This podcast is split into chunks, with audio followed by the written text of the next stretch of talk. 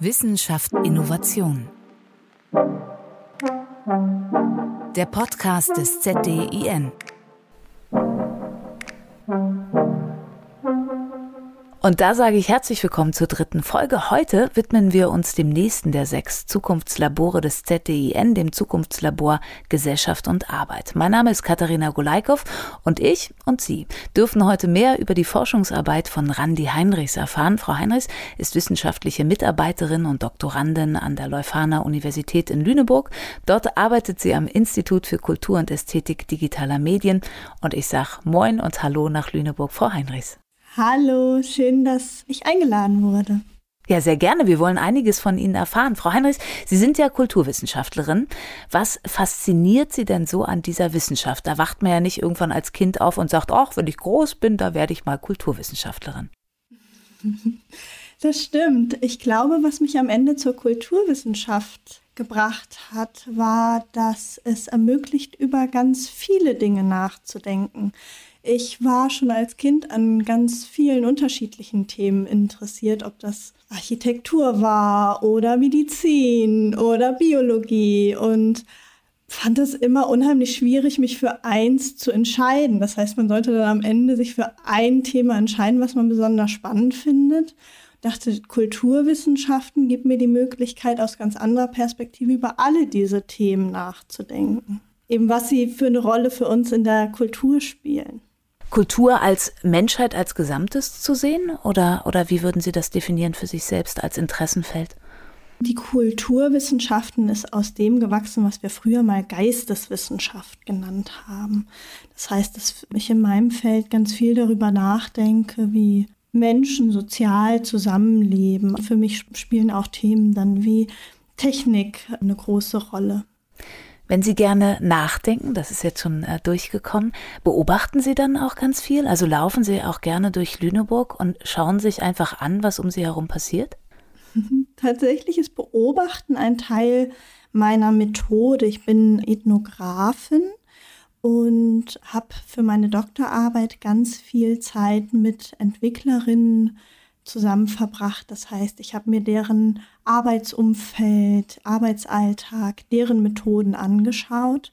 Das heißt, ich saß ganz viel einfach still in einer Ecke und habe erstmal beobachtet und dann nachgefragt und dann niedergeschrieben und Schlussfolgerungen gezogen. Unser Thema ist ja heute das ist ein bisschen kryptisch vielleicht, das Thema. Technologien sind objektiv. Warum ist das falsch? Jetzt haben Sie gerade gesagt, Sie haben ganz lange oder in Ihrer Doktorarbeit beschäftigen Sie sich damit zuzuschauen und zu beobachten.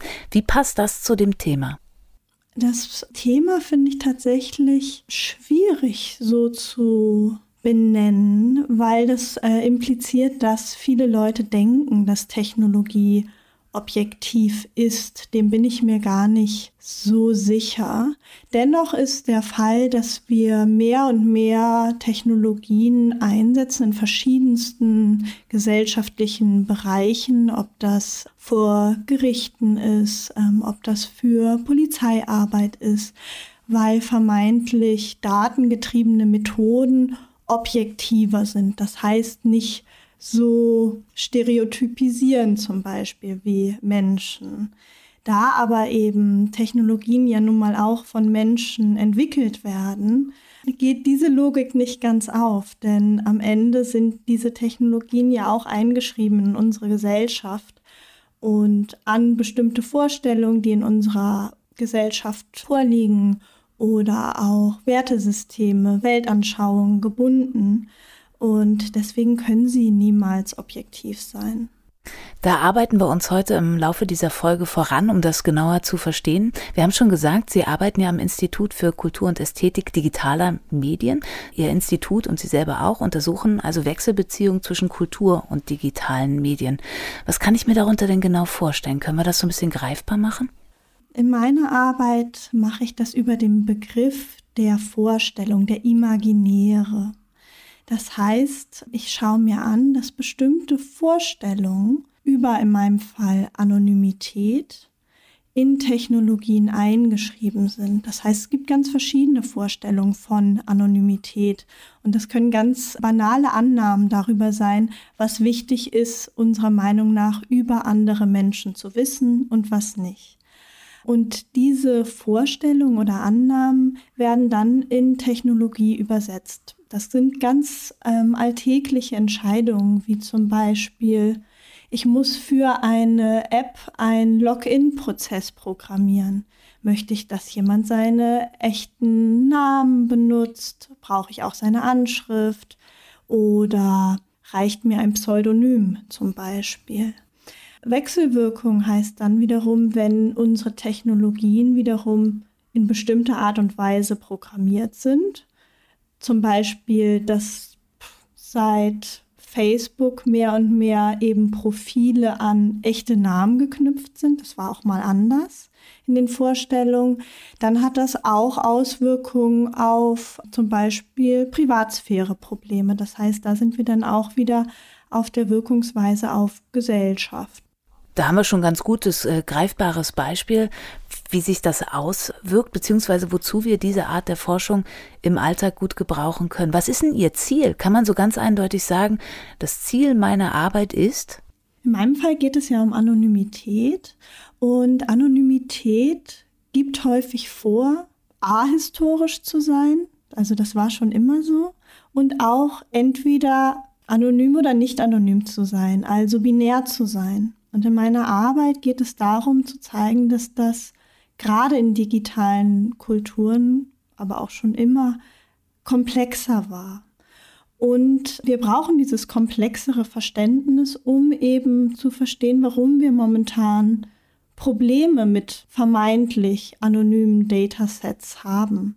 Das heißt, da geht es dann darum, dass die entweder leicht zu de-anonymisieren sind, aber auch andere Ungleichheiten produziert werden. Das heißt, nur weil vermeintlich Datensets anonym sind, hindert es momentan ja nicht daran, bestimmte Nutzergruppen zum Beispiel zu adressieren, ob das über bestimmte Werbung ist. Genau. Also rein aufgrund unseres Verhaltens in der Pseudo-Anonymität. Trotzdem können ja Algorithmen was auslesen. Ist das denn aufgrund meines Nutzungsverhaltens oder ist das eine blödsinnige Frage? Nee, ist eine interessante Frage. Algorithmen funktionieren, wie, wie wir gerade gesagt haben, über Verhalten. Das heißt, sie schauen sich an, wie Nutzer zum Beispiel bestimmte Links anklicken und anhand dieses Verhaltens wird ausgerechnet, wie wahrscheinlich es ist, dass dieser Nutzer auch einen anderen Link anklickt. Ein Beispiel wäre, ich interessiere mich für ein Buch über Anonymität, google das, bekomme Werbung dafür und dann, weiß nicht, zum Beispiel bei Amazon vorgeschlagen, dass ich mich auch für ein anderes Buch zu dem Thema interessieren könnte. Diese Cluster sind sehr interessant für mich, weil sie über Ähnlichkeiten funktionieren. Das heißt, sie funktionieren nicht nur darauf basierend, was ich, Randy Heinrichs, in der Vergangenheit mir angeschaut habe für Bücher an, zur Anonymität, sondern ich werde in Gruppen gepackt von Leuten, die ein ähnliches Nutzungsverhalten an den Tag gelegt haben. Und das bedeutet zum einen, dass diese Cluster vermeintlich anonym sind, weil sie eben nicht speziell auf Randy Heinrichs bezogen sind, aber trotzdem möglich machen, Leute bestimmte Werbung zu schicken. Ich könnte ein Beispiel, ein ganz konkretes Beispiel nennen, was erklärt, warum Ähnlichkeiten so viel mit Anonymität zu tun haben. Sehr gerne. Und zwar wurde 2008 in den USA eine Bank ausgeraubt, eine Bank of America, wo der Bankräuber zuvor über Craigslist, das ist eine Plattform wie bei uns sowas wie eBay Kleinanzeigen, es wird ein bisschen anders genutzt, Jobs vergeben hat an Leute, die dort in der Straße arbeiten könnten und sie sollten in einem bestimmten Arbeitsoutfit antreten, das heißt eine bestimmte Weste tragen und so weiter und so fort. Das heißt, all diese Leute standen dann vor der Bank of America in dem gleichen Outfit und haben dort angefangen, die Straße zu bearbeiten, während der Bankräuber in dem gleichen Outfit die Bank ausraubte. Und als die Polizei dann ankam und fragte, wie sah er denn aus, standen da natürlich noch eine Menge andere Personen, die ganz ähnliche Marker oder potenzielle sonst Identifizierungsmerkmale hatten, die dann eben nicht mehr funktionierten. Und auf ähnliche Art und Weise funktioniert Anonymisierung von Datensets auch. Das heißt, man packt ganz viele Leute in einen Datencluster, ich nenne das Datennachbarschaften, die eben ähnliche Features, ähnliche Interessen und so weiter und so fort haben. Das kann aber nicht nur, wie ich vorhin gesagt habe, zum einen dazu führen, dass wir dadurch, dass digitale Daten verlinkbar sind, einfach Leute de-anonymisieren können. Das heißt, nur Namen rausnehmen reicht nicht. Und zweitens auch dafür sorgen, dass bestimmte Ungleichheiten reproduziert werden. Und welche Gefahr verbirgt sich dann dahinter, wenn das passiert? Momentan wird ganz viel über Bias in Datasets diskutiert. Das hat viel damit zu tun, denn dieser Bias, um den es da geht, ist, dass bestimmte Dinge wie Gender, Race, Class gar nicht explizit in diesen Datensets gesammelt werden sollen, aber durch Korrelation von Ähnlichkeiten wieder auftauchen. Das führte dann zu Problemen, dass auch da kann ich gerne wieder ein ganz konkretes Beispiel nennen, das macht es manchmal greifbarer, dass zum Beispiel Amazon Prime ihren neuen Prime-Service testen wollten in den USA und ausgerechnet haben, wo dieser Service dann vermeintlich den größten Profit bringen könnte die Testnachbarschaften, die sie dafür ausgewählt haben, und damit meine ich jetzt aber tatsächliche, nicht nur Datennachbarschaften, sondern tatsächliche Nachbarschaften, wohin gewisse Pakete geliefert werden sollten, ausgeschlossen haben. Und diese Nachbarschaften waren historische Nachbarschaften, in denen seit langen Jahren vor allem die Black Community, aber auch Latinx wohnen. Und da fragt man sich dann, hoppla, ist das ein Zufall oder was ist hier gerade passiert? Und vor allem besonders in den USA, wenn man ein Datenspektrum wie den ZIP-Code, das ist bei uns die Postleitzahl, nimmt, um Dinge zu berechnen, dann stecken da natürlich auch die Geschichte drin, die Nachbarschaft und Städteplanung in, über die Jahre mitgenommen hat. Das heißt, dass sowas eben halt auch über Jahre über andere Techniken getrennt wurde plötzlich wieder reproduziert werden. Und plötzlich bekommen wir in einem Lieferbereich von Amazon Prime, der vermeintlich einfach nur Daten anhand von Nachbarschaftscodes aufgenommen hat, Ungleichheit reproduziert und verschlimmert. Und das liegt, du hast es vorhin schon kurz erwähnt, ja auch daran, dass man, wenn man so einen Algorithmus erstellt, natürlich auch gucken muss, wer erstellt diesen Algorithmus, oder? Genau, damit habe ich mich viel beschäftigt und darum geht es dann gar nicht nur eine Person natürlich irgendwie Schuld zuzuweisen, aber wir hatten das Thema vorhin, dass Algorithmen, Technologien, Hardware, Software an menschliche Werte geknüpft sind und an Arbeitsweisen, an Praktiken, wie sie produziert werden. Und das heißt, sich anzuschauen, wie diese Entscheidungen getroffen werden, warum, von wem, was für Teams, ein Problem war lange, was diskutiert wurde in den Data Science. Was passiert denn, wenn wir sehr homogene Entwicklerteams haben? Was ist denn das dann für eine Sichtweise, die in diesen Produkten wieder auftaucht? Ne? Oder wer wird da ausgeklammert? Solche Dinge spielen auf jeden Fall eine Rolle. Und was kann man dagegen tun, damit das objektiver wird? Also guckt ihr da auch drauf? Wie müsste also in der Entwicklung schon ein Schritt passieren, damit wir dann in der Nutzung andere Werte herausbekommen? Häufig ist eine Reaktion darauf zu denken, naja, okay, das ist nicht objektiv, daher müssen wir es objektiver hinbekommen und sollten zum Beispiel interdisziplinäre oder Teams aufstellen, Teams, die divers sind und so weiter und so fort. Das reicht in dem Sinne nicht aus, weil, wie wir vorhin gesagt haben, objektiv kann Technologie nicht sein und es kann keinen leichten Fix dafür geben. Es gibt keine leichte Art, wenn wir jetzt bessere Technologien bauen oder dieses Problem der Technologie reparieren, dann werden wir plötzlich rassismuslos zum Beispiel. Ganz so leicht ist es leider und logischerweise nicht. Das sind Ungleichheiten, die ganz tief in der Gesellschaft verankert sind. Das heißt, man muss das im größeren Kontext lesen.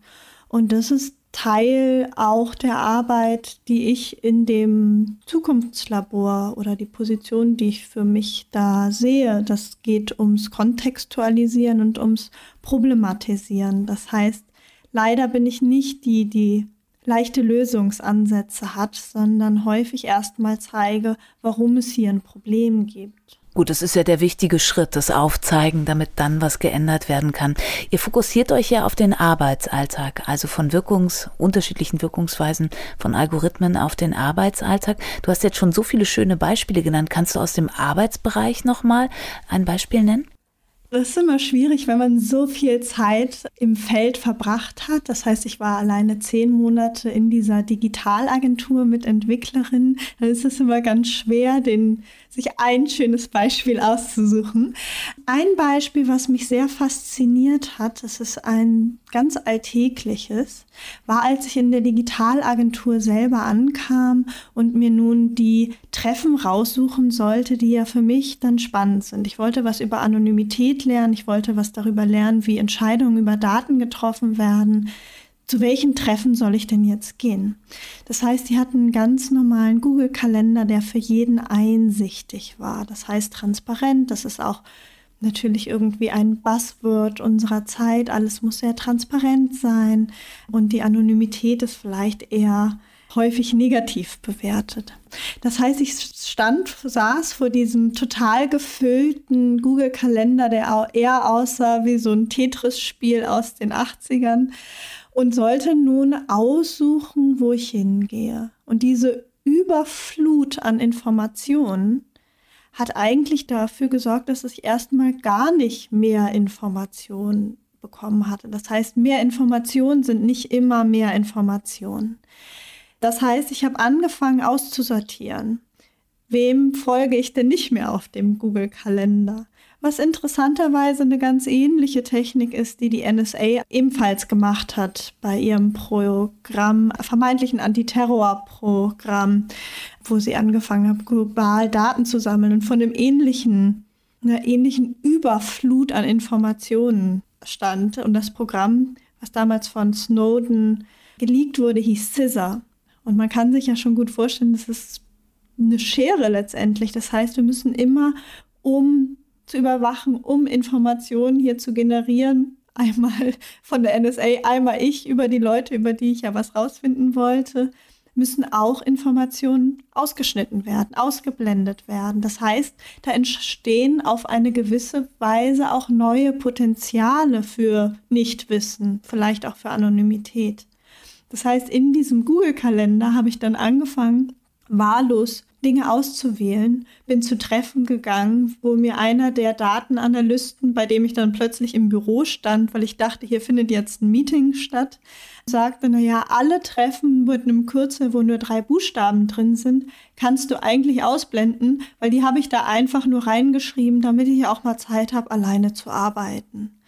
Das heißt, eigentlich sind hier sozusagen, was für Informationen hier einfach in diesem Überschwall an, an in meinem Fall einem Google-Kalender sind, da sind auch Potenziale dabei von Verschleierung, von Nichtwissen, von Dingen, die gar nicht unbedingt immer nur durch Transparenz einleuchtend sind.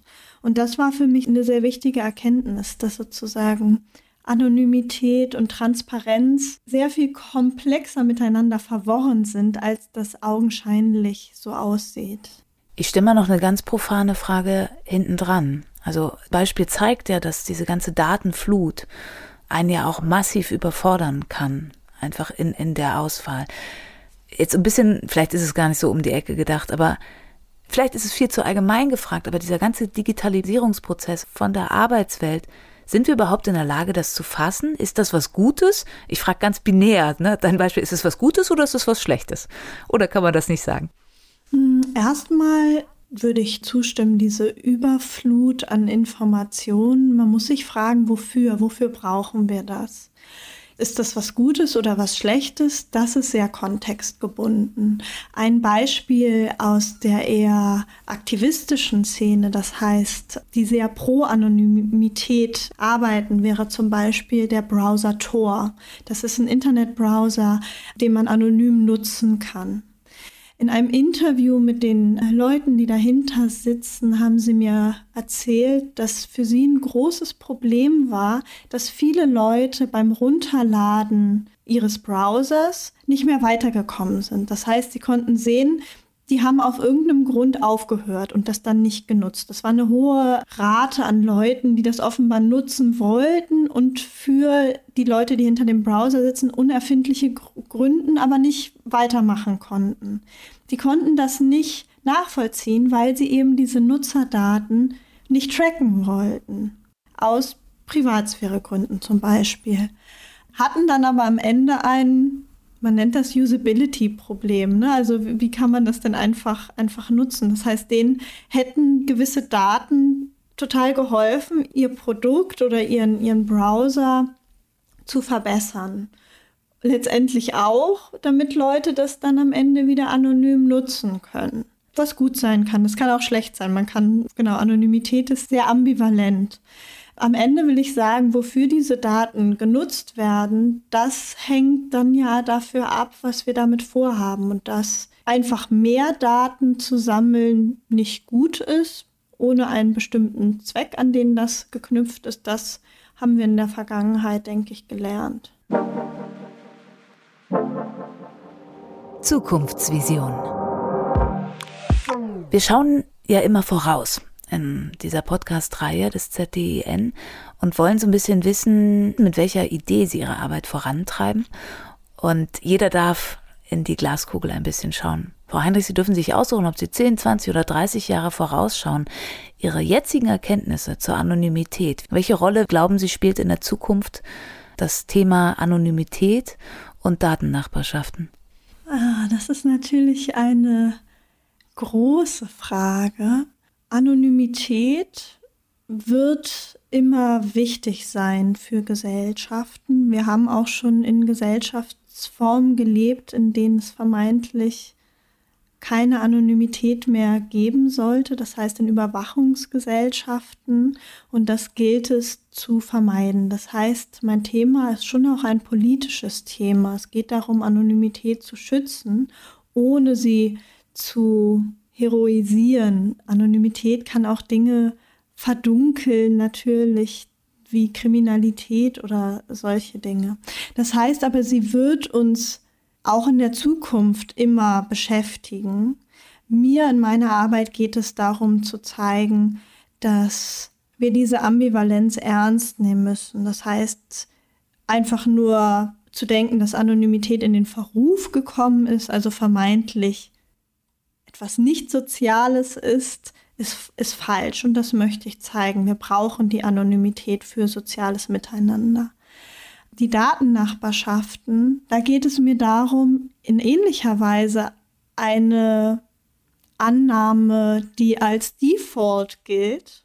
Das heißt, alle Empfehlungssysteme funktionieren momentan mit dieser Annahme, dass Datennachbarschaften und Empfehlungssysteme auf Ähnlichkeiten beruhen müssen, dass diese Default-Einstellungen falsch sind. Das heißt, sie könnten anders sein, wir müssen sie anders denken und das müssen wir auch, um eben die Probleme zu adressieren, die wir momentan haben, wie zum Beispiel eine Zuspitzung von Diskriminierung über solche Empfehlungssysteme.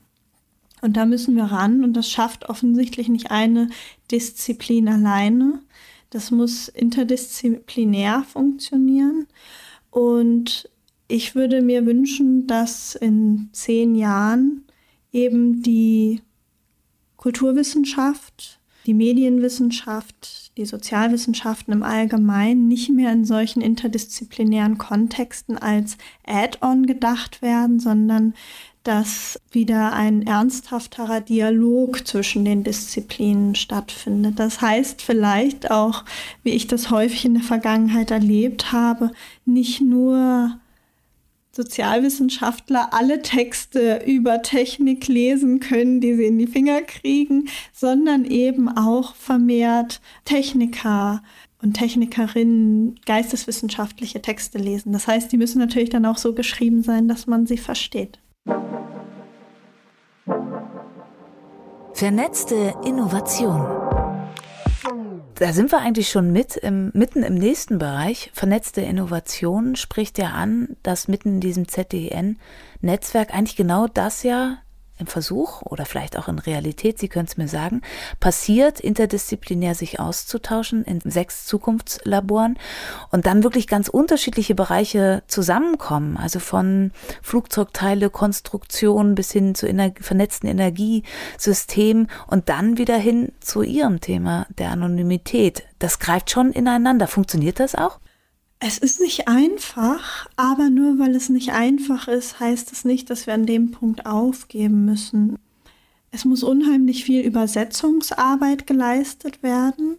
Das heißt, wenn ich mit meinem Kollegen über Bias in Datasets diskutiere und er vielleicht ein technisches Modell darüber entwickelt und ich mir über die Geschichte, wie das denn entstanden ist, diese Grundannahmen, mit denen er da baut, dann ist die Frage, was können wir denn zusammen damit zukünftig machen? Können wir vielleicht neue Arten von Technologien denken? Und das ist, glaube ich, die Zukunft, wo es hinsteuern kann und sollte. Da stehen wir aber am Anfang und man muss sehr geduldig sein, wie ich vorhin schon gesagt habe. Dafür kann es keinen einfachen technischen Fix geben. Ich glaube, man muss gemeinsam ein Ziel haben Sonst ist es ähm, zu anstrengend, sonst gibt man auch auf auf der, auf der Reise. Und man muss gegenseitig die Grundannahmen hinterfragen, die der andere hat. Und das aber mit sehr viel Respekt und für die Methoden und für das Wissen, was der andere mitbringt. Und dann kann und muss das funktionieren, weil, wie ich eben gesagt habe, offensichtlich hat ja keine Disziplin für sich es geschafft, die Probleme, die uns gerade in digitalen Kulturen Begegnen zu, zu lösen. Hätten Sie da einen Wunsch, mit welchem anderen Zukunftslabor oder Themenbereich Sie sich gerne mit Ihrem Thema verknüpfen würden? Ich glaube, mein Thema bietet und muss interdisziplinär gedacht werden. Ich stehe im Dialog eben mit vielen Leuten, die technisch und mathematisch Modelle bauen. Da ich mich viel mit Nachbarschaft beschäftige, geht es aber letztendlich auch um so Dinge wie Urban Development und Stadtentwicklung, was kann ich von denen lernen.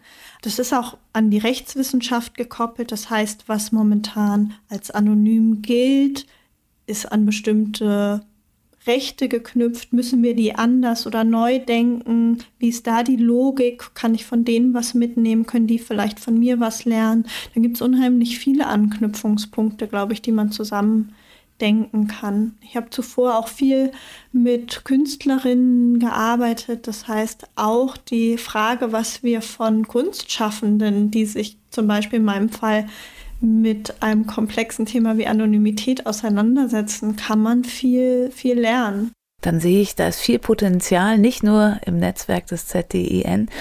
Frau Heinrichs, vielen, vielen Dank für Ihre Zeit und die spannenden Einblicke in Ihre Arbeit. Danke für Ihre Zeit, ja. Danke, es hat mir viel Spaß gemacht. Also offiziell vielen Dank an Randi Heinrichs, wissenschaftliche Mitarbeiterin und Doktorandin an der Leuphana Universität in Lüneburg. Sie arbeitet am Institut für Kultur und Ästhetik digitaler Medien. Und in der nächsten Folge von Wissenschaft Innovation geht es dann um die Digitalisierung im Gesundheitswesen.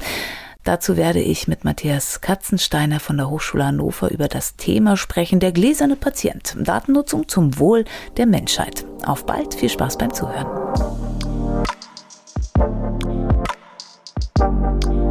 Wissenschaft Innovation. Der Podcast des ZDIN.